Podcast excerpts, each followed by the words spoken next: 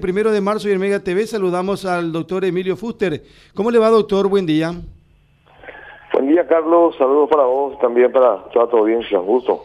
Igualmente, doctor, gracias eh, por compartir con nosotros tempranito esta mañana como ministro coordinador ejecutivo de la Unidad Interinstitucional de Prevención y Combate al Contrabando. ¿Qué, qué dice de todo esto que se dijo ayer en el Senado, se publica hoy en el diario Última Hora? Eh, ¿Se considera como un escándalo que policías escolten a vehículos con contrabando, doctor? Eh, Carlos, eh, eh, para poner un poquito en contexto esta situación, ayer tuvimos una reunión con la comisión creada por el Senado, una comisión anticontrabando que preside el senador Franco, también estuvo estuvieron otros senadores y el senador Abel González que también estuvo presente en el lugar, yo como ministro coordinador ejecutivo de la UIC y también eh, representante de la Armada, cuando de la Armada, de las aduanas, de la policía y otras instituciones que integran la UIC.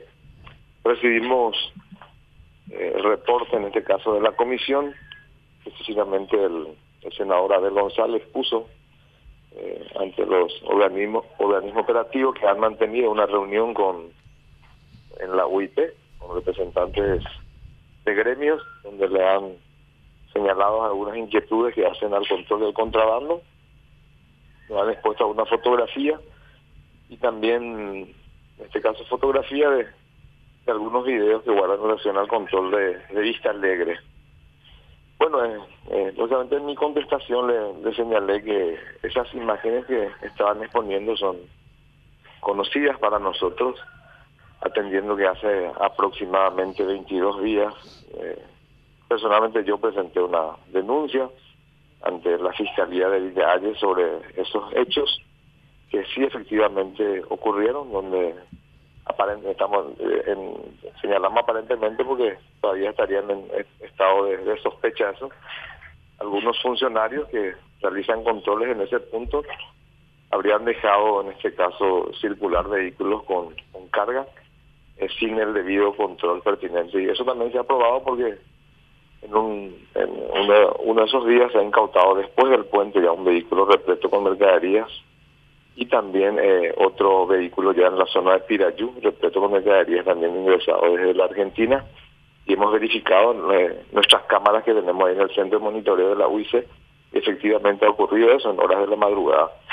Eh, esos son los hechos, Carlos, que desde la UIC nosotros presentamos esa denuncia, las copias de esa denuncia compartimos con comandante de la Armada, comandante de la Policía, también Ministerio del Interior, para que tomen conocimiento de que se hemos presentado una denuncia. Y está a cargo del fiscal, tengo entendido que ya fueron citados para declaración indagatoria esas personas que estuvieron en, esos días de, en el control en Vista Alegre. Entiendo, doctor. Eh, eh, quiere decir, independientemente de quien haya presentado la denuncia, la cuestión es grave. Eh, independientemente que lo haga Abel González, parlamentario, o que lo hagan ustedes como corresponde incluso ante la Fiscalía. Aquí se nota y, se puede eh, entender de que, aunque esto no es nuevo, siempre se dijo, de que hay algún tipo de protección policial o militar posiblemente a la gente que se dedica a esto que se llama contrabando. Sí, esto no es nuevo, pero eh, para nosotros es importante también eh, señalar bien quién presentó la denuncia, Carlos, porque en tiempo y forma nosotros reaccionamos. No es que ayer nomás se presentó eso y nosotros tomamos conocimiento ayer de esa situación, ¿verdad? desde la UIC se ha presentado, eh, estamos manteniendo con sigilo por una cuestión de investigación fiscal, pero bueno, ayer se reveló eso públicamente, pero por eso yo resalto esa situación también de que es importante saber quién presentó en tiempo y forma esa denuncia. No es nueva, es cierto, y es grave, es preocupante, y así se debe actuar, ¿verdad? No solamente los traslados no, no resuelven absolutamente nada, eh, eh, aquí ni los sumarios tampoco. Aquí debe haber una acción penal, ya lo hemos hecho en su oportunidad, en el mismo lugar habíamos descubierto y en otros lugares también el caso del desmantelamiento de la detalle, no sé si usted recuerda, el caso del general Benítez, donde varios funcionarios fueron procesados, hace poco tiempo también en Ciudad del Este, operativo que denominamos Tartufo, también donde varios funcionarios eh, de la aduana de la Armada también fueron descubiertos en flagrante comisión de, hecho punible en contrabando, eh, dejaban pasar productos del Brasil, y también hemos actuado en consecuencia. Para nosotros esto no es novedoso, pero es grave. Entiendo. Y cuando se dice, por ejemplo, que policías militares y aduanas protege a contrabandistas? ¿Cómo eh, evalúa usted? Existen siempre unos controles fijos interinstitucionales, interinstitucionales en, ese, en esos puntos, eh, por razón por la cual, eh, lógicamente, en, en, en, los controles están todas esas instituciones mencionadas, pero por esa razón se, se, se menciona de esa forma. Ahora, ¿usted considera que, que, los controles que se hacen están dando resultados? Hay gente patriota, hay funcionarios honestos también, eh, están generando resultados en, muchos aspectos, como siempre digo, estamos en medio de una guerra, donde hay batallas que estamos ganando, otras empatando y otras aún perdiendo, la razón por la cual ya tuvimos casi 40 millones de dólares en materia de incautaciones, casi 600 vehículos también incautados, 60 embarcaciones son números realmente sin, precedentes. Hoy el sector de pequeños productores de huevos están aliviados, pues, están vendiendo bien a buen precio. También los productores de tomate, los productores de locote, los productores de zanahoria. Estamos peleando ahora con el para que el sector de productores de cebolla que está teniendo una alta cosecha también pueda vender bien y a, buen precio sus productos. Hay, hay batallas que estamos ganando también, Carlos. Nosotros nos generalizamos tratamos de ser siempre responsables en denunciar, sí, a los funcionarios implicados.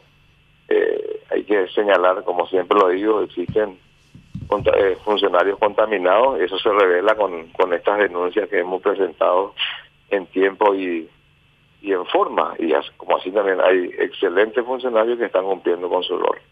Eh, por último, una parte nomás de lo que usted declaró en las últimas horas dice, es un proceso, pero creo que vamos bien.